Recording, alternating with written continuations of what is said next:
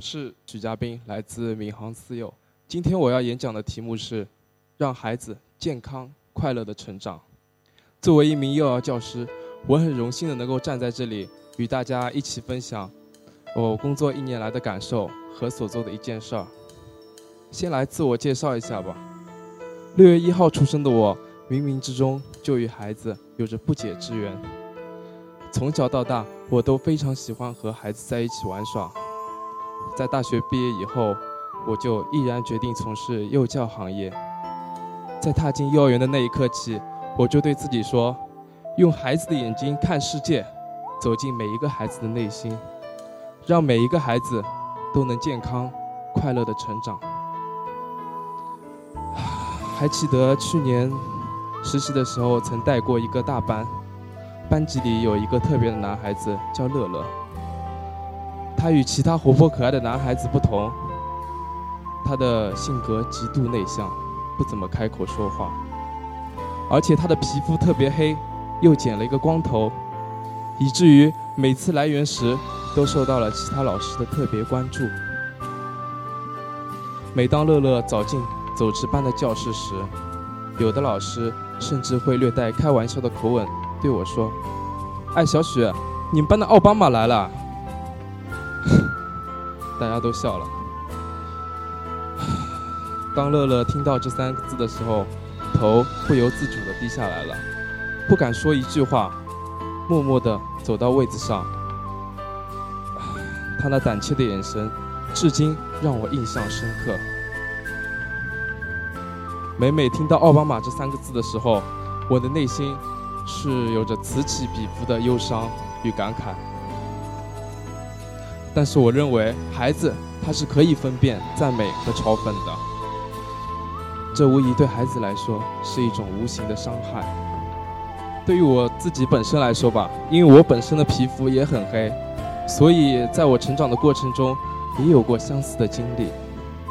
在我小学和初中时啊，常被同学嘲笑为“非洲人”“黑人”这一类的词语，所以对于六岁的乐乐而言，我非常清楚明白，在他心里是什么样的一种滋味，于是我便暗自决心将他摄入个设为个案研究，希望通过一段时间的教育，能够让他建立自信。从此之后，我在乐乐身上投入了更多的目光，还和其他老师做了一个小小的约定，就是以后看到乐乐时改叫小帅哥，看看他会有什么样的变化。教师们都欣然接受了。从那以后，每天早晨入园时，我看到乐乐，我都会跟他打招呼并赞美他：“乐乐，你今天穿的衣服真帅啊！过来和徐老师拍张照吧，我们两个男子汉站在一起拍一张帅气的照片。”乐乐点点头。在自由活动中，我轻轻地走到他的身边，拍了拍他的肩膀，对他说：“乐乐，你今天拿了什么好玩的玩具啊？”能给徐老师见识一下吗？乐乐慢慢的把藏在手里的玩具汽车递给了我。于是，我便让班级内所有其他带了玩具汽车的孩子和乐乐一起进行了一场谁的汽车跑得快的游戏。在游戏中，乐乐一开始还不适应，由于胆怯，他不敢和孩子们在一起玩耍。后来我告诉他：“你可以的。”你跟他们一起玩吧。渐渐的，他和孩子们玩在了一起，还和他们讨论怎么样才能使玩具汽车跑得更快，在哪种跑道上汽车可以跑得更快等等。两个月过去了，经过我的干预，乐乐的不自信明显有了很大的改善。